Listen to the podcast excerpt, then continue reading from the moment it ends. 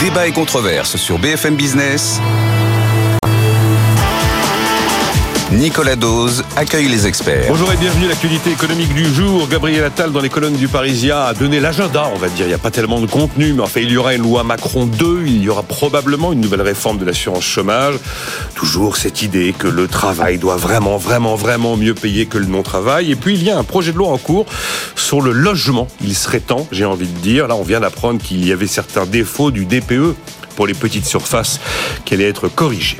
La CPME, à propos justement de l'année en cours, qui va être plus compliquée que prévu, car la croissance va être sérieusement révisée à la baisse, dit qu'il faut baisser les cotisations.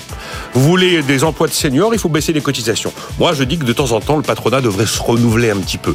C'est quand même une musique qu'on a trop souvent entendue. C'est une information des échos. La voiture en leasing à 100 euros, c'est terminé tellement ça fonctionne bien. Un décret doit être publié demain au journal officiel pour mettre fin au dispositif pour cette année. On avait prévu 25 5 000 leasing à 100 euros. Le gouvernement en a déjà validé 50 000. Il y avait 90 000 demandes à la fin du mois de janvier. Il n'y a pas les moyens d'aller plus loin car chaque véhicule accordé en leasing à 100 euros est subventionné à hauteur de 13 000 euros par l'argent public. Donc difficile d'imaginer qu'on peut continuer comme ça à faire monter la facture qui, par rapport à ce qui était prévu, quelques 300 millions d'euros, a sans doute d'ores et déjà doublé et que le ralentissement de la croissance de cette année va probablement obliger Bercy à dénicher 10 milliards d'euros de plus. 10 milliards, c'est pas très très loin du montant qu'on espérait économiser avec la réforme des retraites. Donc vous voyez quand même que c'est un montant important. On met un peu le mot souveraineté à toutes les sauces. Alors là, on nous annonce une loi sur la souveraineté énergétique avant la fin de l'année. On a mis de la souveraineté devant alimentaire, on met de la souveraineté devant les médicaments, on met de la souveraineté à toutes les sauces. D'ailleurs, Eli Cohen s'était arrêté sur cette thématique la semaine dernière.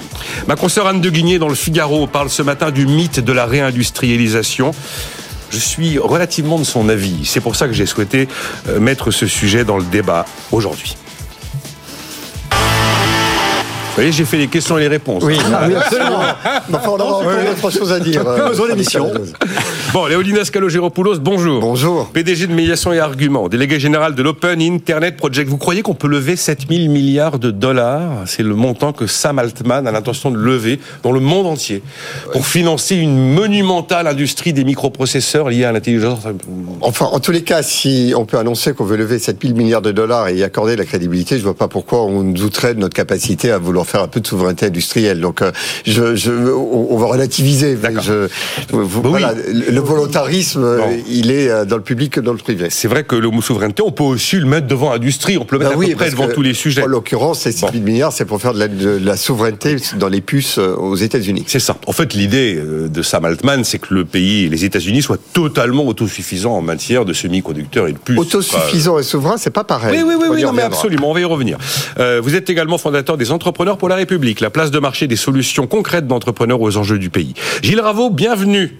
Bonjour Monsieur Dose. Maître de conférence à l'Institut d'études européennes de Paris 8 Saint-Denis qui a publié Économie, on n'a pas tout essayé au seuil. Alors ça m'a fait marrer parce que Gilles ce matin, il a publié un petit morceau du tweet du, SMS de 7h45. C'est ça. Sur une sorte de fleuve monumental dans lequel mm. je mets des quantités de sujets. Si vous si vous prenez on a rayé là les trucs dont on n'allait pas parler, il y en a des quantités dont on va pas parler.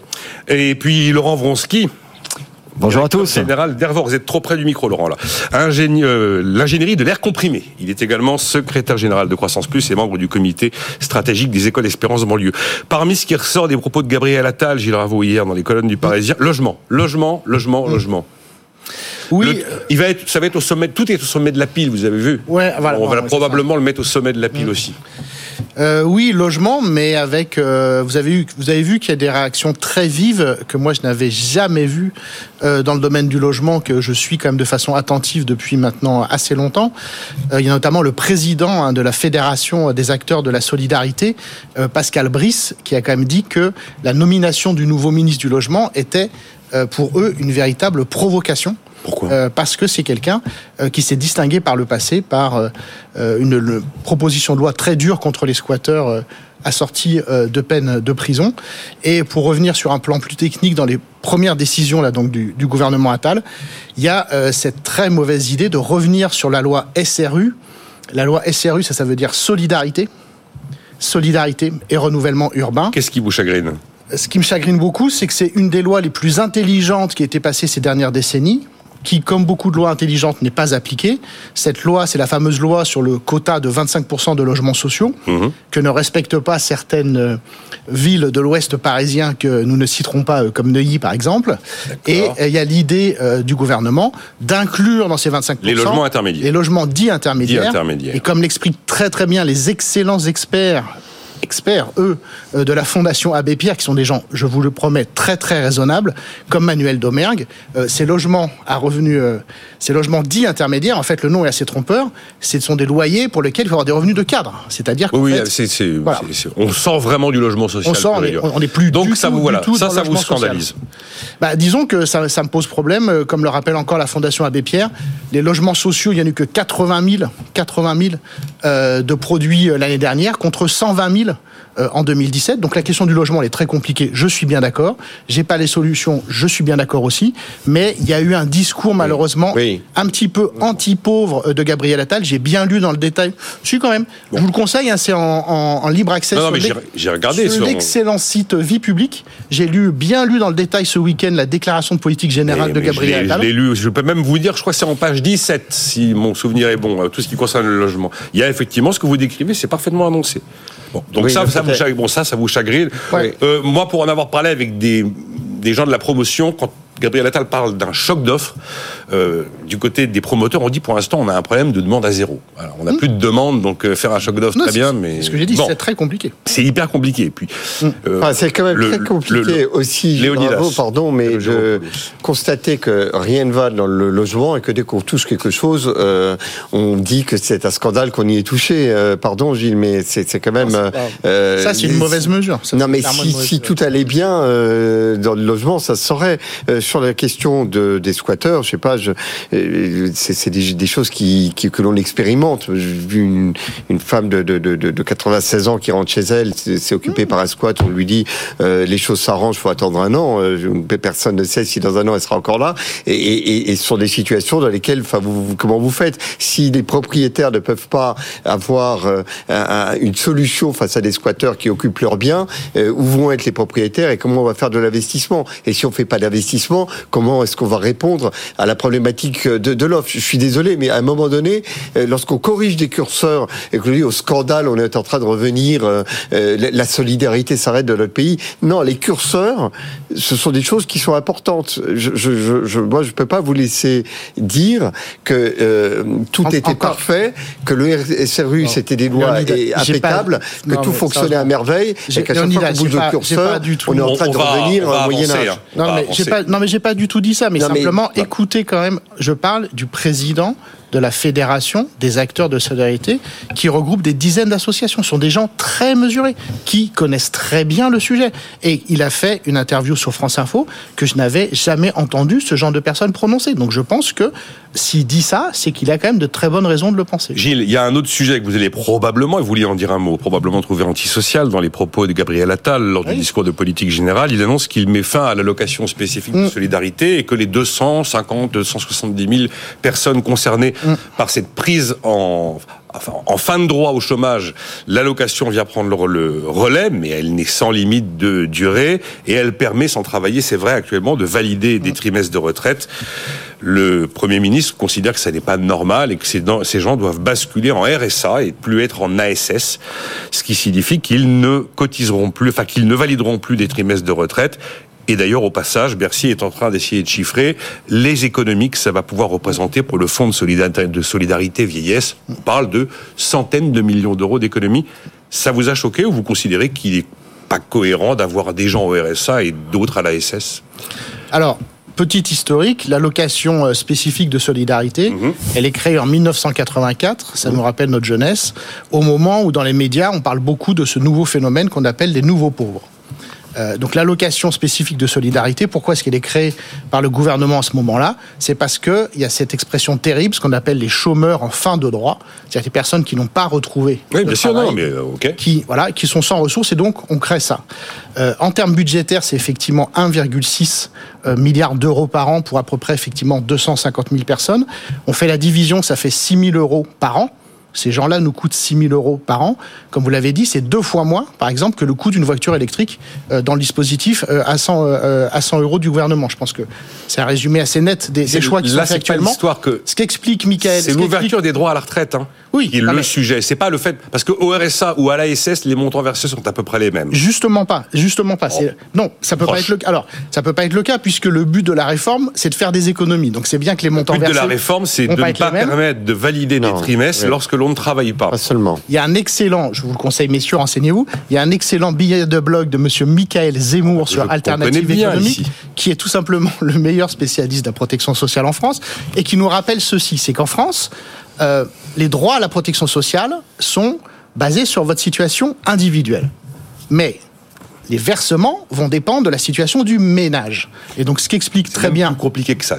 Oui. Certains dispositifs qui dépendent d'une Voilà, situation enfin, ah individuelle, bah, j'essayais- d'autres qui sont qui dépendent Voilà. du ménage. Tout à fait, voilà, c'est Ah, c'est juste l'enfer. Et vous avez autant de dispositifs qu'il y a de payeurs. C'est Bon, enfin, en tout cas, c'est- absolument limpide. Donc, lisez le blog de Michael Zemmour qui nous donne cet exemple. Il nous dit une personne qui actuellement était éligible à l'allocation spécifique de solidarité, que je suis bien d'accord avec vous. Si vous êtes une personne seule, c'est grosso modo le même mo- montant de misère euh, que le RSA, euh, qui permet tout juste à peine de survivre et encore très mal.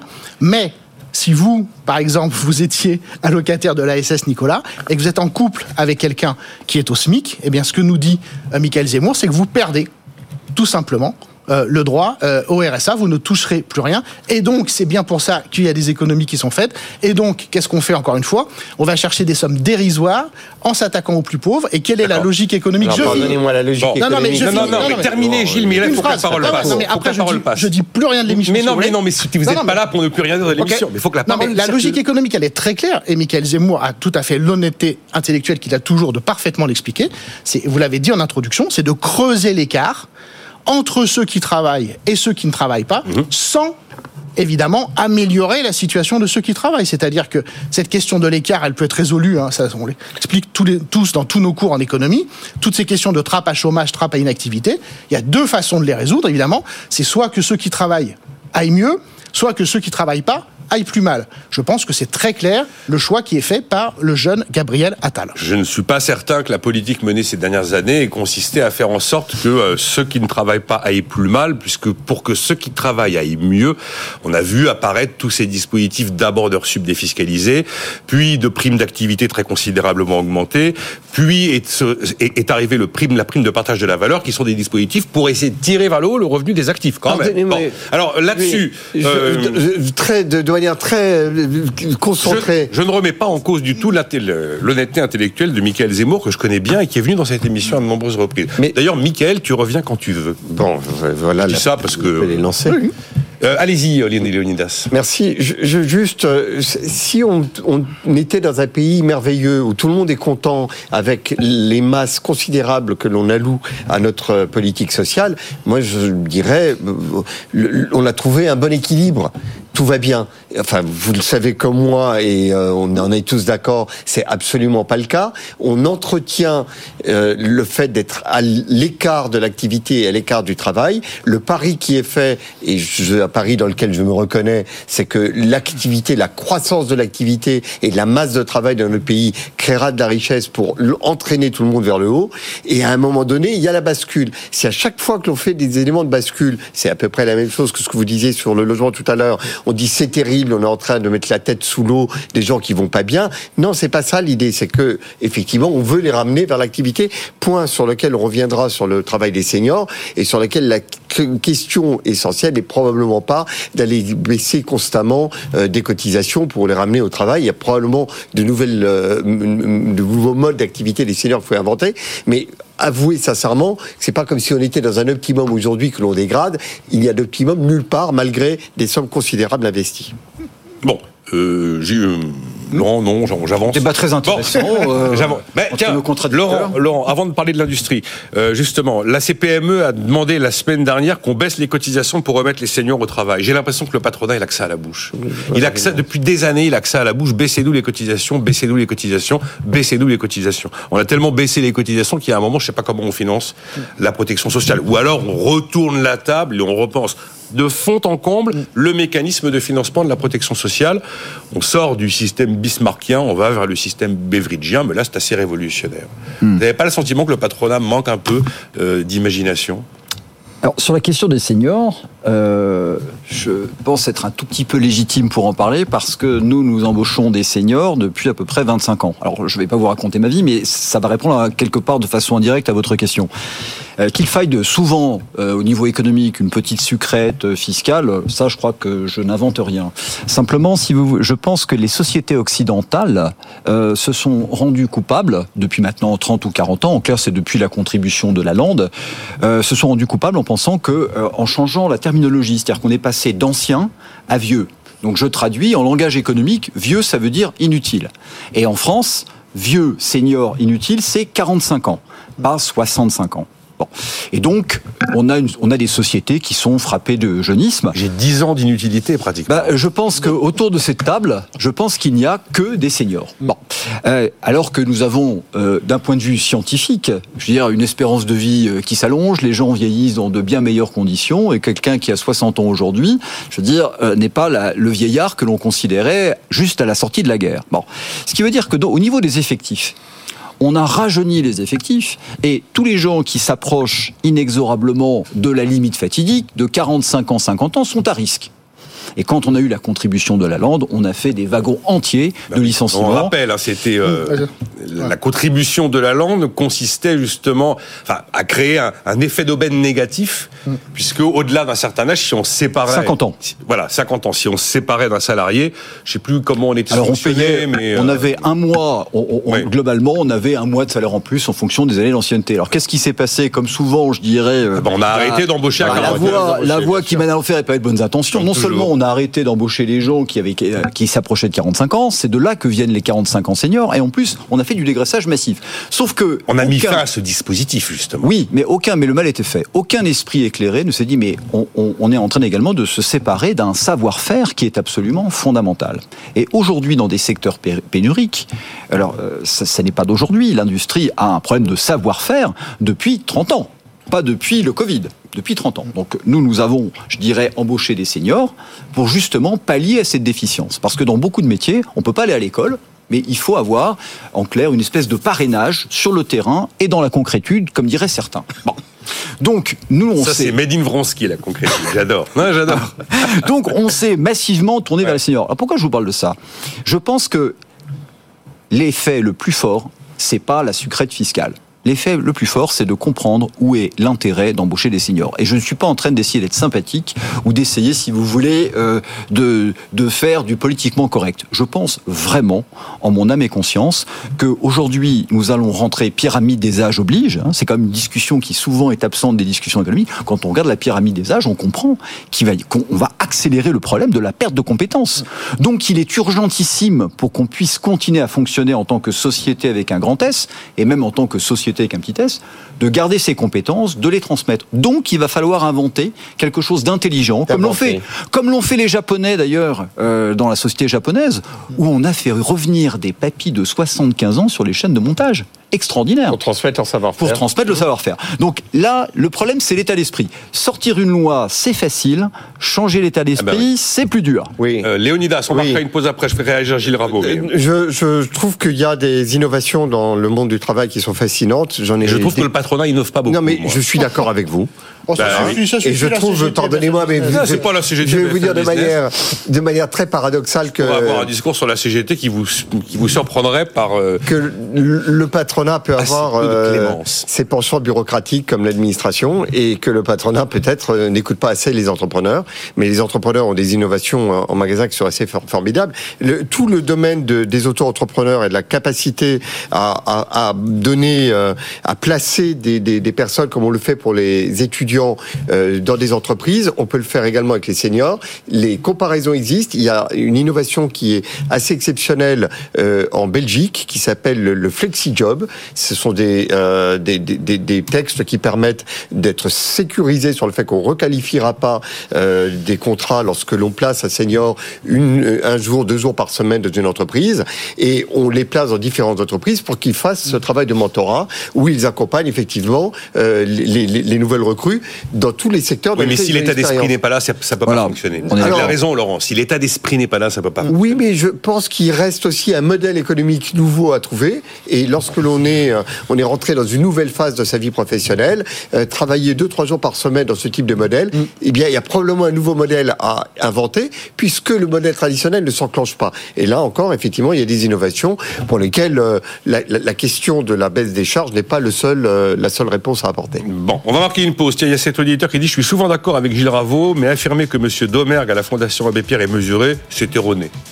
Bon, je vois, je le connais pas très très bien, ce monsieur. On marque une pause. Vous me direz ce que vous pensez euh, euh, de l'imagination patronale, puisque c'était quand même la question un peu provocatrice. On parlera quand même de ce leasing à 100 euros, une mesure qui s'arrête parce qu'elle fonctionne. C'est dit comme ça, c'est c'est assez euh, illisible.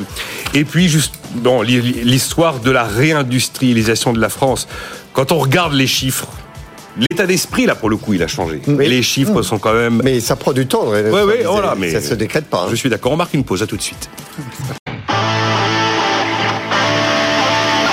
Débat et controverse sur BFM Business. Nicolas Dose accueille les experts. Avec Leonidas Kalogeropoulos, PDG de Médiation et Arguments, délégué général de l'Open Internet Project et fondateur des Entrepreneurs pour la République. Gilles Raveau, maître de conférence à l'Institut d'études européennes de Paris 8 Saint-Denis, qui a publié Économie, on n'a pas tout essayé au seuil. Laurent Vronsky, directeur général d'Ervor, secrétaire général de Croissance Plus et membre du comité stratégique des écoles Espérance banlieue. Euh, un patronat qui bégait, euh, Gilles Raveau, ça vous inspire une réaction? Bah, alors, c'est c'est vrai que bon, c'est toujours des réflexions de fond qu'on fait ici. Et je sais pas combien d'années ça fait que je viens ici. Essayé de me rappeler ce matin, de me dire la combien thème d'émission que que je fais Je avec vous. Je ne sais pas. Et euh, je vous remercie vraiment beaucoup de m'inviter ici, vraiment.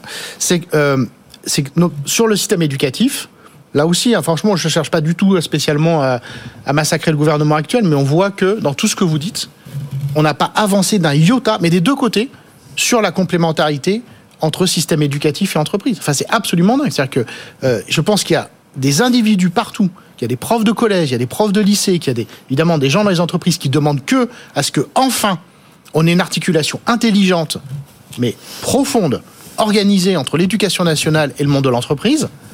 Je pense que le tout le, on est resté dans des clichés sur les vieux profs anticapitalistes, etc.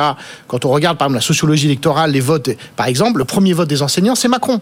Donc Ça a changé. ça a beaucoup, Il est vrai que la changé. sociologie électorale ça a beaucoup changé. Le syndicalisme On n'est plus sur euh, le prof, euh, le ça- prof socialo des années Et, 70. et permettez-moi Non, de saluer sa barbe. 600 000 entrepreneurs dans les écoles qui a fait énormément pour euh, on en cette est, on en est plus tout là, mais on voit bien. Non, mais il y a des voit- très belles expériences, Léonidas, mais c'est pas Voilà. massifié. Et, On voit bien, et c'est voit pas les entrepreneurs avec leur bonne volonté qui vont massifier. C'est ça.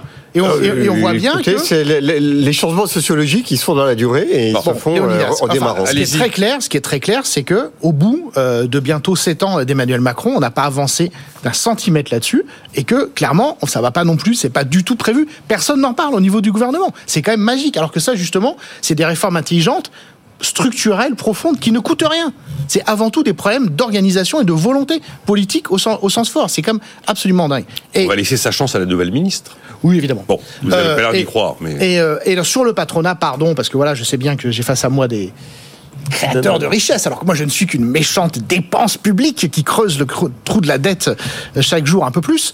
Euh, les enquêtes internationales sur les relations au travail, qui sont très approfondies, hein, qui, pardon, sont faites par des chercheurs avec des centaines, voire des milliers de questions sur des années, etc., nous montrent de façon extrêmement nette que sur tout un grand nombre de sujets, le patronat français est le pire d'Europe. C'est-à-dire qu'en termes justement de non-valorisation du sens du travail, de procédures hiérarchiques, etc., etc., on a, on a, je suis désolé, un vrai problème. Je sais pas exactement d'où il vient. bon. De management à la française, c'est archi documenté. Thomas Philippon en avait parlé il y a longtemps dans Oui. un livre, etc.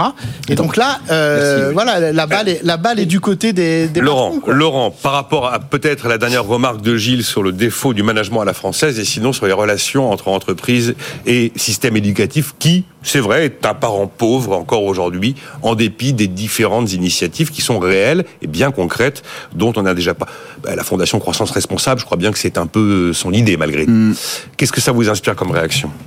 Ce qui, ce qui est intéressant, si vous voulez, dans, dans ce que vous dites, euh, nous, nous avons lancé un projet qui s'appelle Espérance banlieue, où en clair, c'est pas un think tank, on n'est pas en train de réfléchir aux multiples causes de ce qui Mm. ne fonctionne pas. Hein, on n'est pas le énième rapport Théodule. Nous, on ouvre des écoles.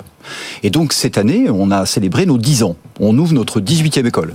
Donc là, on est dans les tranchées. Hein. On rappelle que ce sont des écoles. voir, Voilà, oui. c'est extraordinaire. On rappelle que ce sont des écoles qui sont systématiquement, ou en tout cas pour la plupart d'entre elles, ouvertes dans des endroits où la vie est difficile. Voilà. Oui. Et c'est un euphémisme. La vraie vie, hein. Bon, d'ailleurs, on a même on a même des visiteurs qui, euh, dans, certains cas, euh, refusent même de sortir du RER. Ils ont un petit, ils sont un petit peu émus, mais bon, c'est pas grave. bon? Euh, donc simplement, ce que ce que je voulais dire, c'est que ce qui est intéressant, c'est effectivement, Nicolas a parfaitement raison. euh, L'idée, c'est de massifier. Et nous, cette idée a commencé parce qu'on voulait montrer que précisément tout ce qu'il était impossible de faire à cause de la bureaucratie, à cause de la, il y a toujours une bonne raison pour pas faire ci ou pour pas faire ça. Eh ben nous, on l'a fait. Bon, et on l'a fait concrètement et on a euh, ouvert des écoles. Alors je, parle de ça parce que euh, l'histoire de l'éducation, je veux dire que c'est vraiment, je dirais, quelque chose qui revient de façon inlassable depuis 30 ans, 40 ans. Oui, et oui. je pense que si on rattache ça à une petite, à une, petite musique qui est devenue une grande musique grâce à ce qu'ont fait nos camarades agriculteurs, c'est les questions de simplification, de bureaucratie, de poids, si vous voulez, des normes, des réglementations en tout genre. On s'aperçoit que ça, pour le coup, c'est vraiment un mal français. C'est-à-dire qu'à chaque fois que quelqu'un a une idée, il faut qu'on ait 15 types pour légiférer, créer une norme, créer une règle, et en plus des règles contradictoires entre elles. Et l'éducation, malheureusement, n'échappe pas à ces règles. Bon. Donc ça, c'est mon petit commentaire sur euh, ce que vous ce que vous décrivez. Et si un jour nous avons le plaisir de vous accueillir dans l'une de nos écoles, vous verrez que ce qui est formidable, c'est que on n'a rien réinventé, mais on fonctionne en circuit court. C'est-à-dire qu'on est proche, on est proche du terrain.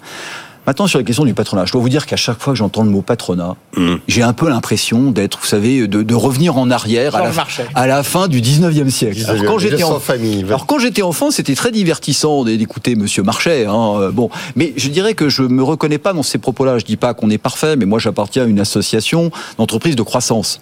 Donc Croissance plus. voilà, croissance Qui n'est plus. pas un syndicat patronal au même titre que CPME, UDP ou et qui n'est pas un organisme paritaire. C'est-à-dire Non, non, qu'on- non, mais voilà. on n'est jamais appelé à la table des négociations et on n'appartient Non, pas. parce qu'il fallait être là en 1966 Euh, oui, pour ou- avoir la présomption irréfragable de repré- cette phrase présomption Présomption irréfragable. irréfragable de Ça représentativité. sent bon la naphtaline. Fallait hein, quand même la sortir celle-là. Mais la, la- question, la question qu'on peut se poser, au même titre, après, je veux dire que chacun rejoint l'organisation qu'il souhaite, que ce soit au niveau syndical ou professionnel, mais la question qu'on doit se poser, me semble-t-il, c'est est-ce que les instances à qui on confie notre avenir dans le monde du travail sont-elles aujourd'hui, au 21e siècle, représentatives de ce qui se passe dans la vraie vie? Ça, c'est la question qu'on peut se poser. Bon.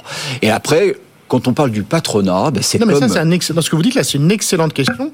Et encore une fois, on cherche toujours des réformes, mais, encore une fois, ça, c'est des pers- réformes qui ne coûtent rien. Mais personne n'en parle. Mais la simplification, Ouais, c'est c'est aussi une réforme qui ne coûte rien. Alors maintenant, la question, je vais être un petit peu impertinent, c'est mon petit, euh, mon, ma petite minute. Euh, on peut toujours se poser la question à qui profite le crime? Mm. Et là, je pense qu'il y a besoin d'avoir une vision d'ensemble. Alors évidemment, le patronat, c'est pas, je dirais, quelque chose de monolithique, même si certains le pensent. C'est une, c'est un agglomérat de beaucoup de choses. C'est comme les syndicats. Moi, j'ai eu la chance de, de- de discuter avec tous les leaders syndicaux, hein, quels qu'ils soient, parce que j'ai toujours considéré qu'il était important de se parler. Je veux dire que quand on ne se parle pas, là, je dirais, c'est la fin des haricots. Je il y a des gens intelligents, mais simplement, il y a des gens qui ont des visions différentes. Toute la question est de savoir, c'est les idées les plus intelligentes. Je, vous paraphrase par rapport à ce que vous disiez en début d'émission. L'idée, c'est de pouvoir faire émerger ces idées intelligentes pour qu'elles deviennent des projets concrets. Là, je pense qu'en France, souvent, on a une déficience parce qu'on est plus bercé par le dogmatisme. Donc, moins de dogmatisme, plus de pragmatisme. Mais aussi, pardonnez-moi, Léonidas. Euh, je pense que l'on peut passer euh, nos émissions, nos journées euh, et nos années à, à se lamenter sur les gouvernements que nous avons. Euh, ils, ils doivent certainement faire pour le, le mieux.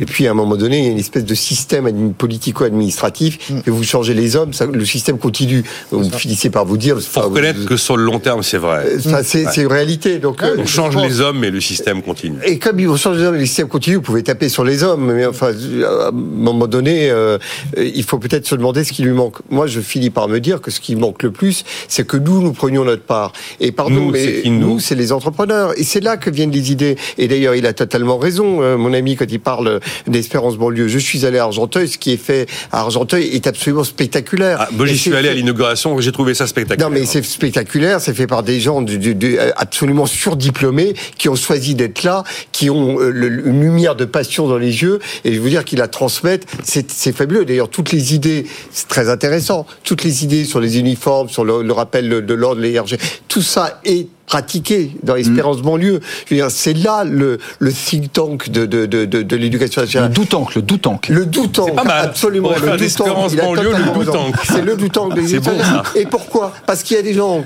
qui, euh, euh, euh, comme Laurent Vronsky, se sont dit je vais pas attendre que le gouvernement fasse, que les administrations suivent. Je vais pas attendre, je vais le faire. On va le faire. Et à chaque fois qu'on fait, on gagne du terrain sur une bureaucratie qu'on fait reculer. Juste un mot. Oui. Euh, L'idée de créer à peu près pour les seniors ce que l'on avait pour les étudiants en termes de, de, de, placement et de plateforme euh, d'auto-entrepreneurs, c'est une idée que j'ai découverte sur Entrepreneurs pour la République il y a trois jours euh, et euh, c'est une boîte qui s'appelle StaffMe qui a 10 000 personnes qui travaillent et, et 800 000 inscrits. Ce sont des étudiants. La transposition sur les seniors, c'est une idée que je trouve intéressante à explorer. Est-ce qu'elle est bonne Est-ce qu'elle est pas bonne? En tous les cas, c'est une idée certainement plus novatrice que simplement reprendre la litanie de baisser les charges. Bon. Eh bien, ouvrons-nous sur les entrepreneurs. Eux, ils font. Il y a cet auditeur qui s'appelle Cosmos TV qui me dit l'histoire des papis qu'on fait revenir sur les chaînes de montage.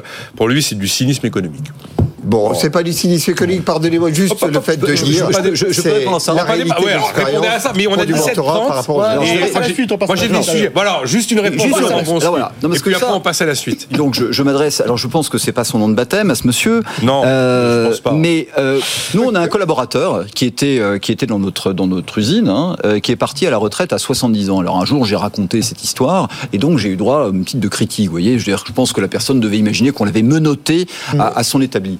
Euh, alors dans la vraie vie c'est un peu différent, c'est-à-dire que cette personne qui avait 70 ans, je veux dire que euh, je ne vais pas donner son nom, mais je l'ai embauché à 58 ans. Mmh. Et je vais vous raconter pourquoi je l'ai embauché.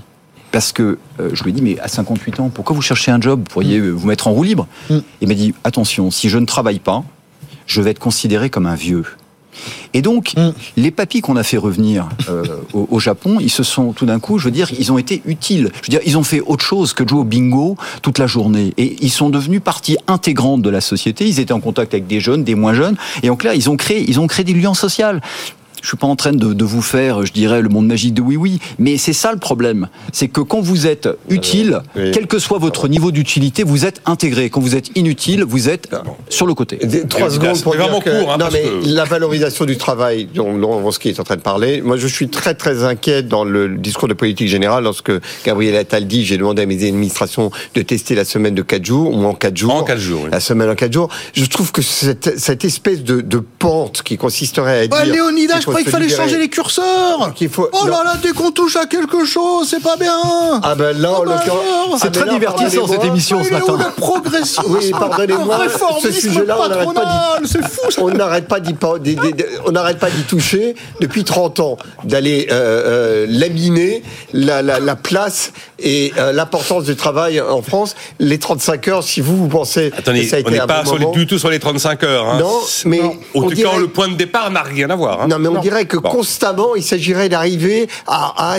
à- à s'affranchir du travail d'une manière ou d'une autre. On se calme deux minutes. Enfin, le- le- voilà, je pense que le travail est un- Euh, une source d'émancipation. Et ce qu'a dit Laurent 15 Vronsky pour le senior qui travaillait encore à 70 ans en est une euh, emblématique On, illustration. on essaie de, de traiter trois sujets en 15 minutes. Oh Oui. On est concis, on est Voilà, concis. vous vouliez réagir, euh, je ne sais pas ce que diront mes autres camarades, mais sur l'information des échos, hein, je précise, qui annonce qu'un décret sort demain au journal officiel pour mettre fin cette année au système de voitures électriques en leasing à 100 euros. On voulait en mettre en place 20 à 25 000. La demande a été colossale, 90 000 demandes réalisées à la fin du mois de janvier. Moralité, le gouvernement est allé jusqu'à en valider 50 000. Il avait prévu donc quelques 300 millions d'euros à l'origine, probablement que la facture sera doublée puisque chaque véhicule bénéficie d'une subvention publique de 13 000 euros qui se compose des 7 000 euros de bonus écolo auxquels s'ajoutent 6 000 euros de primes. Le truc fonctionne, donc on arrête, euh, Gilles Raveau. Oui, j'aime beaucoup cet objet. L'objet Euh, quoi? La voiture électrique? La prime, la voiture électrique à 100 euros. Euh, Par bon, mois, hein, c'est du mensuel. 100 euros par mois. Donc, Ça bon, compte pas l'assurance, hein, je rappelle. Bon, donc la logique, euh, la logique de- du système, euh, bon, est très facile à comprendre. Donc il y a évidemment une condition de revenu. Il faut pas que vous gagnez euh, plus. 15 400 euros de revenu fiscal de, référence fiscal, par euh, voilà, donc 15 000 euros de revenu fiscal qui, comme nous le savons bien ici, n'est pas la même chose que le revenu réel, mais on va pas rentrer dans les Non, détails. non, non, on va pas. Oui. Voilà, mais Ah, je pense que les gens qui ont une petite Oh. idée. mais, euh, Voilà, voilà. Donc 15 000 euros de revenu fiscal euh, par ménage, plus, en gros, sans rentrer dans les détails, il faut que vous ayez besoin d'une voiture pour aller travailler. Donc il y a des conditions. plus de 8000 km par an ou 15 km de distance entre domicile Voilà. Et euh, évidemment, il y a l'idée aussi de soutenir, évidemment, euh, donc c'est à la fois une politique sociale et une politique industrielle par la demande. Oui, parce qu'on veut soutenir du Made in France. euh, Voilà. Sauf que, évidemment, il n'y a pas, justement, et il n'y avait pas du tout au début, de conditions nationales. Euh, ce, ce dont j'avais alerté les lecteurs dans le- l'excellent hebdomadaire économique Charlie Hebdo, Elle a été auquel je publiée, contribue. la liste des bonus des voitures Oui, mais- éligibles. hein. Elle a oui, été mais- publiée, la liste des voitures éligibles, elle est ouvertement réservée à... Mais quoi, mais c'est vrai Mais ça y était pas au début. Oui, mais ça y est Et c'est maintenant parce que Bruno Le Maire a lu mes articles dans Charlie Hebdo qu'il s'est dit mince. Non mais attendez, le dispositif, au- non mais attendez, le dispositif au début était magique, c'est-à-dire que vous alliez utiliser l'argent du contribuable français pour acheter des voitures chinoises. Oui, oui, oui, oui. Quand même complètement délirant. On n'avait jamais vu un truc aussi débile, pardon de le dire. Ah non, mais il y avait un côté délirant, ouais. Oui, et ça a été corrigé par la suite, plus ou moins. Bon, et donc ce qui se passe aujourd'hui, c'est qu'effectivement ça coûte extrêmement cher. Euh, moi, si vous voulez, euh, voilà, 13 000 euros, c'est beaucoup d'argent. Ça permet effectivement à des gens qui ont des revenus faibles d'avoir des magnifiques voitures neuves, etc. Alors, évidemment, il y a des loups dans le système, c'est-à-dire qu'il y aura la question de l'assurance et surtout il y aura la question de la revente, éventuellement de la reprise de la voiture. Qu'est-ce qui va se passer à la fin du leasing, puisqu'on sait hein, que le modèle économique actuel, j'ai discuté avec un concessionnaire euh, Dacia qui m'a expliqué ça en disant, effectivement, on vous met des, des loyers pas chers et par contre on vous massacre quand vous rendez la voiture au bout de trois ans, la moindre rayure, etc. On vous la facture 1000 euros pour que vous preniez une nouvelle location. Je cite texto le- mon, mon concessionnaire Dacia. Bon, et donc toujours est-il que là, on a une politique extrêmement coûteuse qui, qui crée très peu d'emplois et Oui. qui, sur le plan social et politique, me paraît pour le coup très dangereuse, puisque l'aspect politique social, c'est qu'on a un effet de seuil. Et qu'évidemment, les gens qui gagnent un peu plus, qui eux vont se trimballer leur vieux diesel pendant encore euh, 5 ou 10 ans, qui éventuellement seront exclus hein, des zones euh, de justement euh, de, de faible émission que euh, certains ont rebaptisé les zones de forte exclusion euh, parce qu'ils ont euh, ils ont des voitures euh, bah oui euh, polluantes. Là, je pense que socialement, euh, ça, ça va être quand même très compliqué. Et donc, euh, je trouve que cet objet euh, montre bien euh, la logique de rustine dans laquelle le gouvernement est entré dans l'ensemble des sujets, c'est-à-dire que on n'arrive pas, on va y revenir, ou je peux, je peux faire la transition directe, la production industrielle. hein, je cite le patron de l'Insee, patron de l'Insee, la production manufacturière française n'a pas augmenté depuis 2015. Et donc effectivement, on n'arrive pas à produire plus. Et donc derrière, euh, on soutient artificiellement nos entreprises avec des aides. Euh, les revenus stagnent, donc on soutient artificiellement la demande. Et derrière, évidemment, c'est notre share dette publique qui explose, etc. Et Mais le bout de l'histoire, c'est que pour que maîtriser soi-disant la dette Gilles publique, Raveau- on s'en prend aux plus pauvres. Donc je pense que là, on est rentré dans un modèle qui est extrêmement cohérent en fait, mais qui dysfonctionne totalement et euh, qui n'atteint aucun des objectifs du gouvernement, ni en termes de réindustrialisation, ni en termes évidemment d'augmentation des salaires, de gains de productivité, Alors, etc. J'achète pas, pas mal votre démonstration. On est bien obligé à un moment de mettre un seuil. Parce que, on peut Oui, pas- voilà. oui. Mais c'est vrai que celui, celui qui parcourt pas 8000 bornes, mais 7500, ah, ou alors il est à 14 km de son boulot, ah, pas éligible. Ou alors il gagne, Bon, 16, 000, ou alors il oui, gagne bon. 16 000 euros par an. Mais, par mais, an. mais, mais Sans sinon. compter les- l'administration qui va devoir contrôler Bon. tout ça derrière. Euh, Non, mais simplement, c'est vrai que c'est un, un ingrédient de plus dans la suicardisation de la société dont on est justement en train de vous dire qu'on voudrait en sortir. Donc j'avoue que sur ce sujet-là, vous dites que ça marche. Oui, enfin quand on donne de l'argent, enfin quand on donne des voitures gratuitement, donne une maison c'est ça. gratuitement, des vacances gratuitement, euh, oui, ça marche. Mais Oui, mais on l'arrête parce que le Bah, succès est trop, est trop important. oui, bon, écoutez. Et moi, je fais que pas- je donner pas- les éléments d'actualité. Non, non, mais vous les avez donnés factuellement. J'avoue que je viendrai pas au secours de cette mesure. Bon, euh, là, mais alors justement, Anne de Guigné, ma consoeur du Figaro, mais elle n'est pas la première à s'intéresser à ce sujet. Elle parle du mythe de la réindustrialisation de la France. on a que ce mot à la bouche, Laurent Vonsky. Souveraineté, alors bah bon, on met de la souveraineté partout. Écologie, aliments, maintenant, euh, la dernière en date, ça va être quoi? Euh, Je sais plus. Euh, énergie, Oui. industrie. Et elle dit, bah oui, mais la réalité, et c'est effectivement le chiffre de l'INSEE que vient de citer Gilles Ravo est absolument validé. En fait, les, les, quand vous regardez la production manufacturière, l'évolution de la valeur ajoutée, le poids de l'industrie dans le PIB, il n'y a pas de décollage. On a peut-être commencé à enrayer un phénomène, mais on n'a absolument pas provoqué une sorte de grande réindustrialisation de la France, comme la petite musique savamment entretenue, et c'est normal de la part de ceux qui euh, n'ont que ce mot-là à la bouche au gouvernement, peut le laisser penser. Ça vous a fait réagir quand j'ai mis ces thèmes dans l'actualité économique du jour. Oui, absolument, parce que la réindustrialisation ne se décrète pas en 140 caractères, Oui. n'en déplaise à certains. Et il faut, il faut voir d'où on vient. Enfin, moi, je, je suis industriel depuis, depuis 35 ans, hein, donc euh, la perte de savoir-faire, euh, je veux dire aussi la perte d'intégrité des territoires, parce que là, pour le coup, quand une usine ferme, euh, quel, que, quel que soit l'endroit, ça a des conséquences absolument dramatiques. hein. Enfin, je crois que j'ai pas besoin de l'expliquer à l'antenne. Non, non. Donc ce débat-là, je veux dire que moi je, je le tiens depuis euh, quasiment euh, quasiment 35 ans et je dois dire que souvent je suis passé pour le passéiste, pour le ringard de service, euh, l'anachronique, enfin le, le, le pauvre type qui a pas compris que de toute façon en Occident faire de l'industrie c'était voie à l'échec, c'est un peu comme fabriquer des fiacres et des machines à vapeur. Donc je vous avouerai, je suis pas en train de pleurer à l'antenne, mais pendant pendant 30 ans ça a été un peu pénible quand même. Hein. Euh, et là, le, la souveraineté, et je le dis très modestement, c'est Croissance Plus qui l'a relancé au moment du Covid. Et c'est nous, et votre serviteur, qui a créé un groupe souveraineté. Mais la souveraineté, c'est pas, c'est pas, je dirais, des concepts euh, très philo- philosophico-théoriques. C'est en clair que j'ai considéré comme une insulte personnelle le fait que la France doive se prosterner pour euh, avoir des masques et, des- et du gel qui, qui ne sont pas des microprocesseurs, euh, je dirais, à très forte valeur ajoutée. La souveraineté, c'est simple, c'est ne pas avoir à demander aux autres, je dirais, le droit d'avoir euh, des fruits et légumes, d'avoir des masques, d'avoir des médicaments. Et à la faveur du Covid, nos compatriotes ont découvert qu'un produit aussi bête que le doliprane ou le sirop pour la toux, eh ben, on pouvait aller dans sa pharmacie et on n'en trouve pas. Et pourquoi? Parce que finalement, c'est les autres qui le fabriquent. Alors, je suis pas en train de dire qu'il faut arrêter le libre-échange. Je suis pas en train de dire qu'on doit se recroqueviller comme la Corée du Nord et faire une muraille de, de Chine. Je dis simplement que quand on a un acte économique et quand le gouvernement, je dirais, a une politique économique, il a aussi des conséquences géopolitiques. Et qu'on peut pas juste s'arrêter au bout de son nez et que la, la, la, la mondialisation, je dirais, vertueuse qui s'équilibre tout seul, je n'y crois pas. Je suis un pur produit de la mondialisation. débat avec Jean-Marc Daniel de nombreuses reprises. Mais je pense qu'il faut, il faut notamment que euh, les règles soient respectées par tous les joueurs qui sont sur le terrain. Et je pense que depuis maintenant 20 ans, nous avons organisé des matchs de football planétaires avec deux équipes sur le terrain et chaque équipe avait son, son propre jeu de règles. Et donc ça ne peut pas fonctionner. Et l'équipe qui est sans doute euh, la moins respectueuse des règles, c'est la Chine où vous avez quantité d'entreprises occidentales qui ont fait du transfert de technologie, qui ont été pillées, pour, le, pour lequel le droit n'a pas été respecté.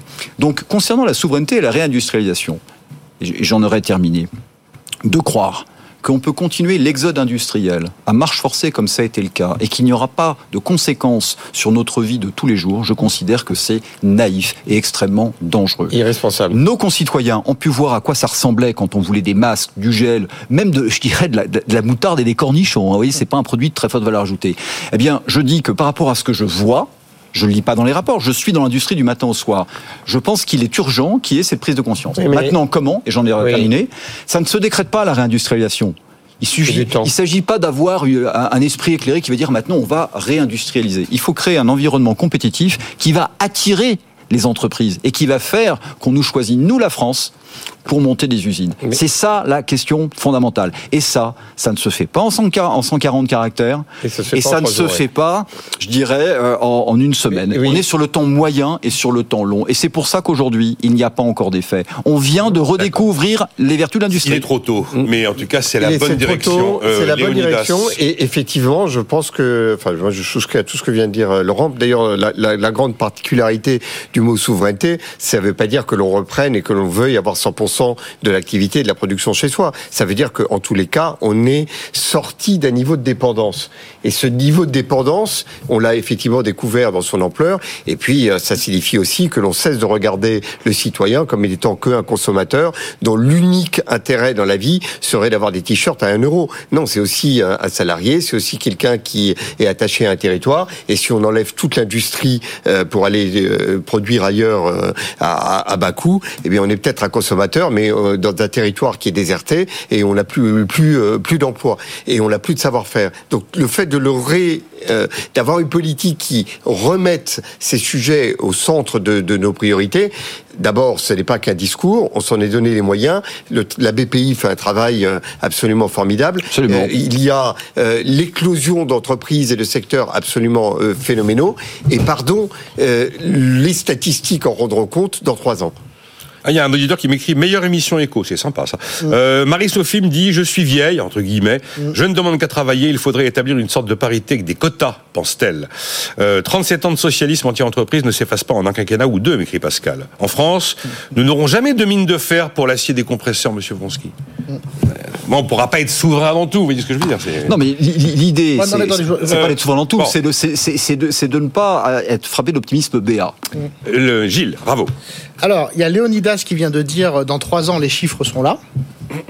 Je suis certain que non. Donc rendez-vous dans trois ans. Et pourquoi Très je suis bien. certain que non? Parce que évidemment tout ce que vous dites c'est vrai. Effectivement, Merci. il y a un changement. Non, non, mais il y a un changement d'attitude. Il y a tout un tas d'instruments qui ont été mis en place. Le problème, la première réfutation de votre démonstration, c'est que cette politique elle est vieille. Elle est du tout début du quinquennat d'Emmanuel Macron. C'était explicite. Le cœur de son projet économique, c'était de faire venir des investisseurs étrangers.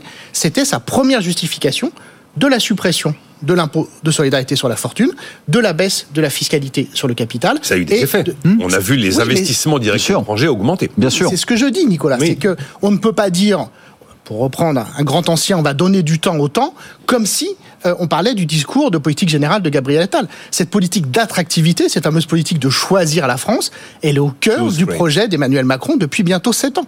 Et le fait est qu'effectivement, il n'y a aucun espèce de frémissement de l'emploi industriel dont la part-. Frémi- Il y a un non, frémissement. non, mais on veut. Mais- J'ai bien compris. Vous savez, il y a une phrase, une phrase très importante dans la psychologie positive, c'est nous ne voyons pas les choses comme elles sont, nous voyons les choses comme nous sommes. C'est-à-dire que puisqu'on a tous décidé qu'il y allait avoir la réindustrialisation, dès qu'il y a une usine qui crée 10 emplois, c'est la fête au village. Bon, la, la réalité macroéconomique n'est pas du tout celle-là. Je vous donne un exemple concret microéconomique. Lorsque le constructeur de voitures chinois BYD, BYD, ce qui veut dire Build Your Dreams, choisit un pays européen pour construire une méga usine, La Hongrie. il est en concurrence entre la France et la Hongrie. Bruno Le Maire se rend en Chine. Et effectivement, vous m'avez spoilé ma blague, monsieur Dose. Les Chinois ont choisi la Hongrie. Que se passe-t-il? Nous sommes dans une zone de libre-échange, bien sûr, avec la Hongrie. C'est l'Union européenne. Quel est le rapport entre le salaire minimum français et le salaire minimum hongrois? Oh, je crois que c'est 380 euros en Hongrie ou un truc comme ça. De 1 à 3. De 1 Ça doit à être 3. dans les 400 euros par mois. Pour a le, prix, pour le prix d'un ouvrier en France, vous avez trois ouvriers en Hongrie qui n'ont aucune raison d'être moins productifs. D'accord? C'est impossible. C'est des maths de CM2. Donc vous pouvez continuer vos grands discours. Moi, ce que je voudrais juste vous rappeler, c'est ce que j'explique à mes étudiants, hein, historiquement, pardon, mais quand même qu'on prenne un peu de, de hauteur. On sait que l'industrie, c'est ce qui a créé la classe moyenne. Parce que dans l'industrie, les salaires sont plus élevés. Oui, absolument. Ça, On sait que dans l'Allemagne des années 20, Et comment on sort de cette histoire? On va pas multiplier par 4 le salaire minimum hongrois. Donc, euh, Et on va pas imposer à BYD d'aller s'installer en- à Valenciennes. bah, je, vous- je vous laisse, je vous laisse conclure, mais en tout cas, je conclus, je conclurai du tout, mais je. Non, non, mais moi je vous laisse conclure que on continue dans ce, ce discours BA. Euh, je voulais juste, je vais juste m'en tenir au point de vue macroéconomique. Le bouclage macroéconomique, et c'est très bien rappelé dans un article d'Elsa Conessa euh, dans Le Monde qui s'intitule La France ne peut pas concurrencer avec les pays à bas salaire de l'Union européenne, de l'Union européenne, c'est que le bouclage macroéconomique, pardon messieurs, est désastreux. Parce que, chiffre Rexecode, Institut patronal, toutes les baisses du coût d'Emmanuel Macron, c'est 50 milliards d'euros en moins par an, par an, dans les caisses de l'État. Les baisses de quoi De? Tous les baisses de coûts de fiscalité sur le travail, Ah oui, etc., c'est 50 Bon, milliards de euh, perdus chaque année. On va jamais concurrencer des Hongrois. Alors effectivement, pas concurrent. Bon, euh, Oui. on a fini, on a 30 secondes. hein, Ah bah, mais, 30 euh, secondes. On va pas refaire 30 l'histoire. Alors déjà, moi je me reconnais pas dans le discours BA parce que moi je passe mes journées sur les marchés internationaux, pas regarder des écrans et analyser des rapports. Donc déjà, je me reconnais absolument pas dans ça. Deuxièmement, je pense que effectivement, c'est pas la France qui va concurrencer le reste du monde sur la production des t-shirts, mais il y a des tas de Mais là, choses. c'est sur les voitures mais il y a des tas de choses à très forte valeur ajoutée sur lesquelles on peut on peut se défendre. Et moi, je encore une fois, je dis très modestement, je suis l'incarnation Hmm. de ça. Bon. Euh, et donc, euh, on est aussi en concurrence avec des tas de pays à bas coût. Il n'y a pas, il y a, il y a pas que qu'en Hongrie. Maintenant, le celui qui est impitoyable, le décideur ultime, c'est pas le chef de l'État, c'est pas le ministre de l'économie, c'est le consommateur. Donc, si le consommateur valorise tout ce qu'on vient de dire, discours BA compris, eh bien, il changera de produit au rayon et il ira, il ira à la bonne caisse. C'est aussi simple que ça. Merci. Euh, je, je- non, j'ai envie de relancer plein de trucs. concis, hein. Je m'arrête. 30 secondes, Ouais, hein. mais je m'arrête parce que sinon, euh, sinon je vais encore euh, griller deux minutes. Euh, merci Leonidas Kalogeropoulos, euh, Gilles Raveau et Laurent Vronsky. Rendez-vous demain à 9h. Nicolas Dose et les experts sur BFM Business.